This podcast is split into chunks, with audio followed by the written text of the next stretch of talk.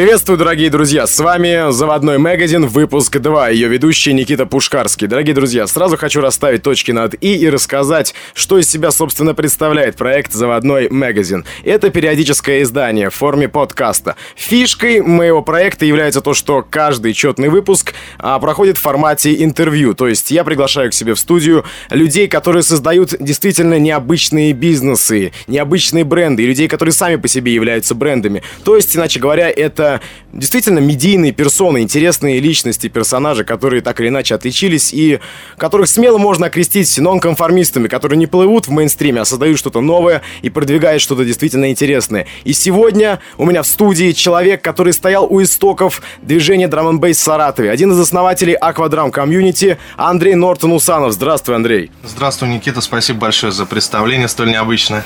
Ну что ж необычное, регалии как есть, as is, э, представил. Андрей, скажи, пожалуйста, вот я представил тебя как человека, который стоял у истоков драм бейс движения в Саратове. Но меня интересует, как давно ты связан с музыкой вообще? Ну, с музыкой я связан с самого детства. Но в музыкальную школу не ходил, музыкального образования у меня нет.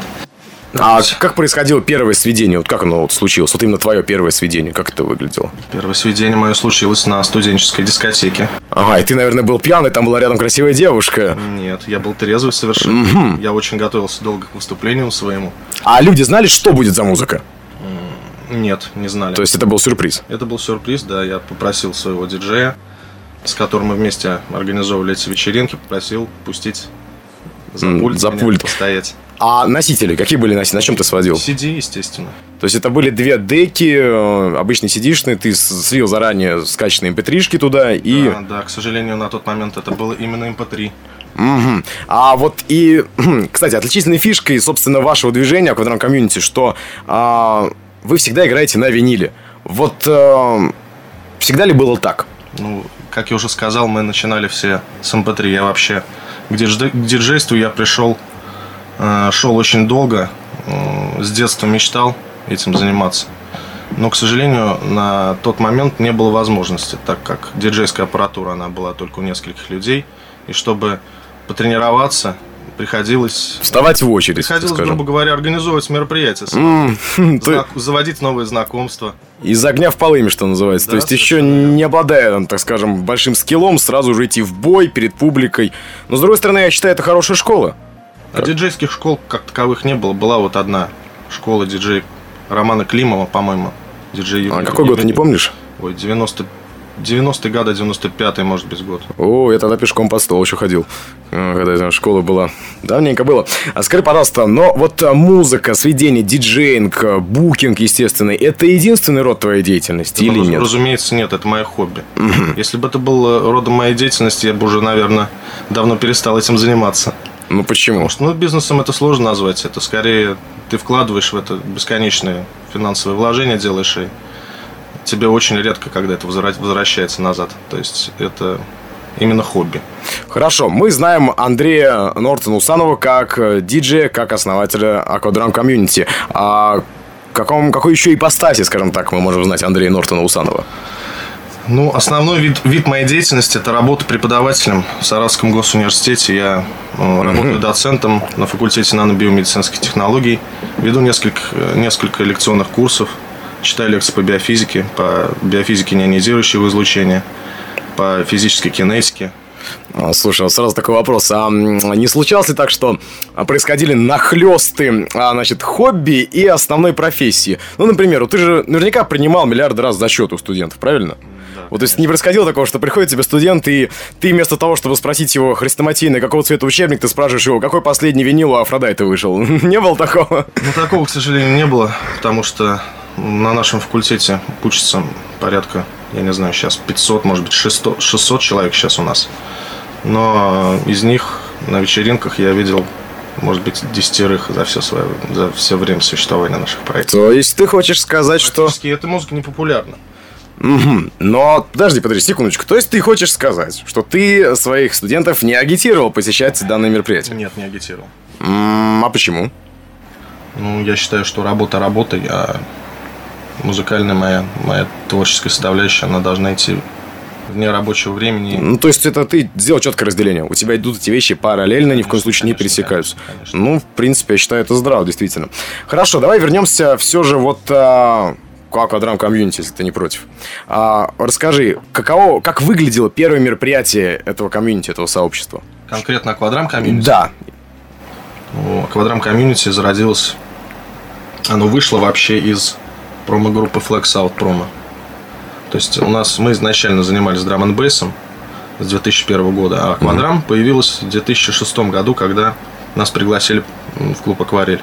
Собственно говоря, мы перешли все на винил в тот момент очень резко, и у нас появилась возможность тренироваться. Ну, еженедельные мероприятия дали нам возможность э, получить большой профессиональный опыт в этой области, в области именно игры на виниле. Слушай, ну вот получается сразу вопрос, э, что раньше, курица или яйцо? То есть э, сначала появилась акварель, а потом вас туда пригласили? Или акварель появилась эм, благодаря тому, что и существовало уже аквадрам Да комьюнити? нет, конечно. Аквадрам комьюнити появился после, задолго после того, как построился и запустился вот клуб Акварель, начал работу свою. То есть, по сути, создатели этого клуба, они, ну, в общем-то, ориентировались именно на вас. Нет, они ориентировались вообще у них э, были технопроекты, техновечеринки, хаос, прямой бит, там совершенно другая тематика. Нас пригласили э, спустя несколько лет после того, как он заработал, заметили что ли нас, наверное. Вот, Андрей, скажи, пожалуйста, а, ну, вот мы говорим много, часто произносим название жанра драм н бейс, целого пласта музыки, у которого много поджанров. А вот скажи, какие еще стили звучат на вечеринках аквадрам, если звучат? Дабстеп, он у нас звучал всегда, до того, как он стал, обрел такую популярность, как вот, как сейчас, например. Помимо дабстепа и драм н бейса у нас еще э, есть много друзей, которые тоже с винила играют. Э, UK Гараж, например, Раф играет у нас. Хардкор можно часто было услышать на наших мероприятиях. Периодически вот с- с- с- диджей Слон заезжает из Москвы с рок-н-ролльчиком, с забавным свистом. Ну, вот присутствовал пару раз, да, когда внезапно промеж, например, нейрофанка и хардкора врубается такой московский бит. Ну, вообще, проект Aquadrum Community, он заточен именно на ломаные ритмы, на drum n ну, на дабстеп теперь. То есть, больше мы акцент делаем именно на ломаных ритмах. В плане этого, плане гибкости какой-то нашей по отношению к другим стилям, мы более строги, более консервативны. Мгм, понял тебя. Слушай, а можешь сказать, как формировалась твоя команда? Вот ну, костяк людей, которые вот, играют в Aquadrum Community. Костяк диджеев. Ну, во-первых, это дружеские отношения были у нас. Нас объединяла музыка. Э, Самим нужно было организовать мероприятие, чтобы слышать свою музыку. Вот так вот, надо сказать.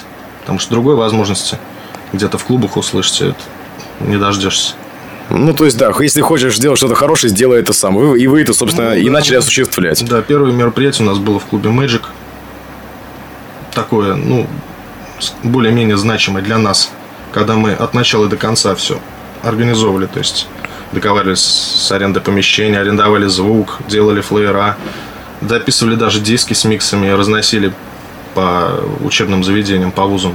То есть, свободный свободный рынок, доступ у вас был. Диски просто они не продавались, они Просто мы- раздавались. ну, как- просто мы раздавали, и вот знакомились с, неиз- с неизвестными людьми и спрашивали там, а вот вы знаете, что такое драм н бейс?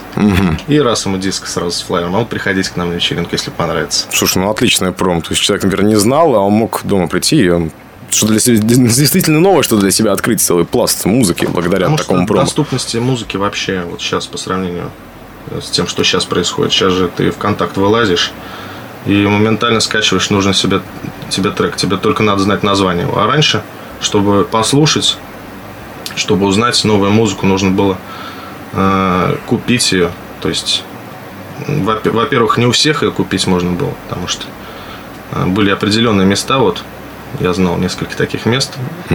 Я ходил к продавцам и заказывал им определенные диски. Они возили из Москвы их только под заказ. То есть, наверное, он в свою очередь ну, где-то на горбушке в Москве это закупалось Да, и да, при- да. привозилось Даже уже один сюда. раз ездил туда. А, то есть не самолично. Ну, 15 дисков. Ну, таможня ничего не спрашивали, нет? Нет. Ну, нормально. Ну, винил, винил, все видите. А, скажи, пожалуйста, а вот по поводу костяка, ты говоришь, вот твои друзья, а какая-то, с- скажем так, свежая кровь извне? Вот кто лично твоим другом, знакомым, приятелем не являлся, вот таких людей вы принимали когда-нибудь в Аквадрам комьюнити? Ну, Случалось такое? Очередь, ну, такое случается постоянно, в принципе. Когда ты чего-то достигаешь, когда ты обретаешь какую-то популярность, тебя начинают окружать люди, которым нравится то, чем ты занимаешься. Те из них, кто больше всего проникается этим, тех мы и берем к себе. То есть должно стремление у человека быть. Ну, то есть, если человек, например, сам а, пишет нейрофанк, например, да, uh-huh. то есть с помощью, ну, ну, грубо говоря, вот там даже те же Loops, например, uh-huh. но действительно получается неплохо, интересно, то есть у него действительно есть шанс стать частью вашей конечно, семьи. Конечно, совершенно. То есть, он будет замечен. Да, совершенно верно. То есть, то есть нет такого, что у вас какая-то такая Закрытый. закрытая кастовость, да? Ну, определенная закрытость есть, потому что, чтобы провести одно мероприятие, ты так или иначе сталкиваешься с рядом проблем, которые возникают просто на каждом шагу, и ты должен быть к ним готовым. Когда вот несколько таких мероприятий ты провел, и когда новый член появляется в коллективе, угу. то какой-то вот Возникают какие-то... Отторжение это есть на каком-то подсознательном уровне. Ну, потому что, как, как, как чужаку да, типа, впервые да, могут относиться. делали, делали, а вот... Ты, типа, ты типа на готовенькое пришел, да, да, да, да, да. Вот, кстати, вот к слову о проблемах. Вот э, когда несколько лет назад клуб «Акварель», скажем так, упразднили, надо дать должное, а квадрам комьюнити ни в коем разе не опустила руки, и вы, ну, как бы, да, у вас было это место, где постоянно проводились ваши мероприятия, а вы стали искать новые площадки. Я помню, в Парусе проводились вечеринки, в Гран-Мишеле. А какие вот и планы есть вот сейчас вот на, на ближайшее будущее? Ну, где, где, где, где больше всего понравилось из площадок вот вам проводить после ну, акварели? Мне вот интересно была вечеринка в Парусе на 12 этаже. Панорамный вид. Да, панорамный вид, целый город видно, все это огоньки ночью, ночью красиво. Наблюдать все это под, под любимую музыку замечательно. Но там вот проблема была такая, что вытяжка не справлялась, и приходилось открывать форчику, а когда открывалась форчика, слышен был на, на, на весь район.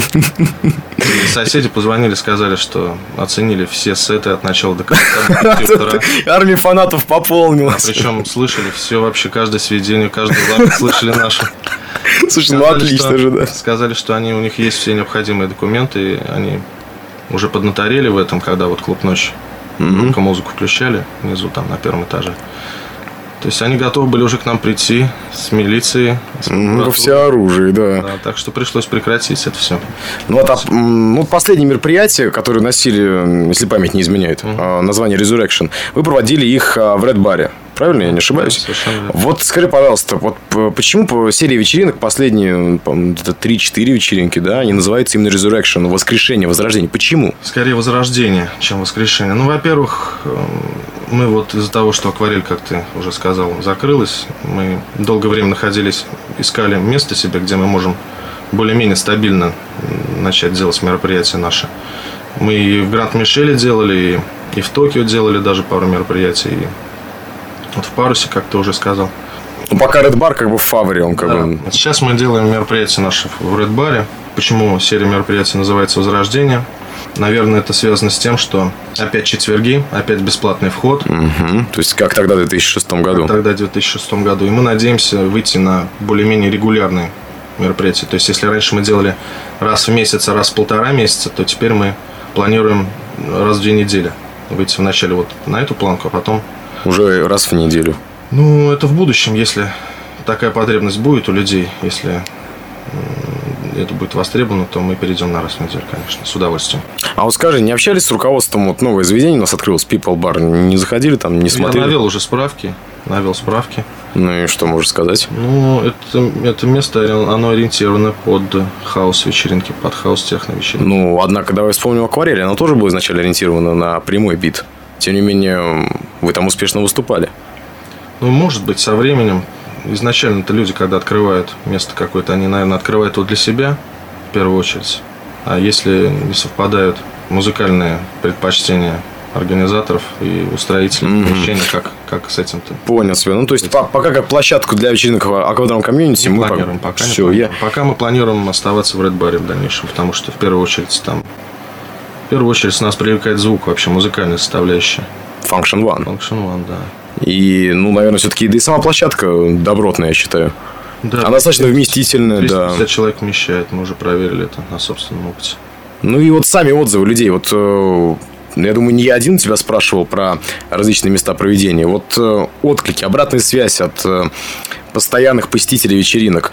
Ну, может быть, кому-то больше нравилось, когда в Гранд-Мишеле проводилось, или, может быть, все единогласно говорят, что да, Red Bar однозначно это лучшее, где можно проводить аквадрам комьюнити. Людям нравится постоянство, когда приходится часто менять места, то, естественно, кому-то нравится, кому-то нравится Гранд Мишель, кому-то нравится Red Bar, кто-то считает приличным заведением Magic, кто-то любит трэш понимаешь? Сколько людей, столько и мнений. Мне вот, как э, человеку, который имеет отношение к музыке, мне нравятся те места, где есть нормальная звуковая система акустическая. Это вот Гранд Мишель и Red Bar. Достаточно мощная акустическая система, которая удовлетворяет всем критериям, по-моему. Ну, Андрей, вот напоследок, как бы хотелось бы такой вот вопрос тебе задать. Мог бы ты поделиться, ну, я не прошу раскрывать все карты, естественно, но, скажем так, дать затравку. Что у вас в планах такого? По-любому же у вас есть что-то интересное, такое грандиозное. Вы же всегда креативили, придумывали. Начнем с того, что, в принципе, весь проект Аквадрам комьюнити это нонсенс. Это креатив, крео, которого раньше город не видел. И вы постоянно что-то новое придумывали. Вы первыми начали делать вот эти выездные open air. То есть, да, а, что вы планируете делать в ближайший там, год, два, там, пятилетку? Хотя бы намек. Мне кажется, слушателям было бы интересно сейчас от тебя это услышать.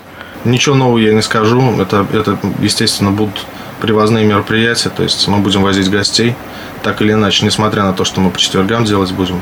Будем возить интересных музыкантов, новых, актуальных. Будем делать open обязательно летом.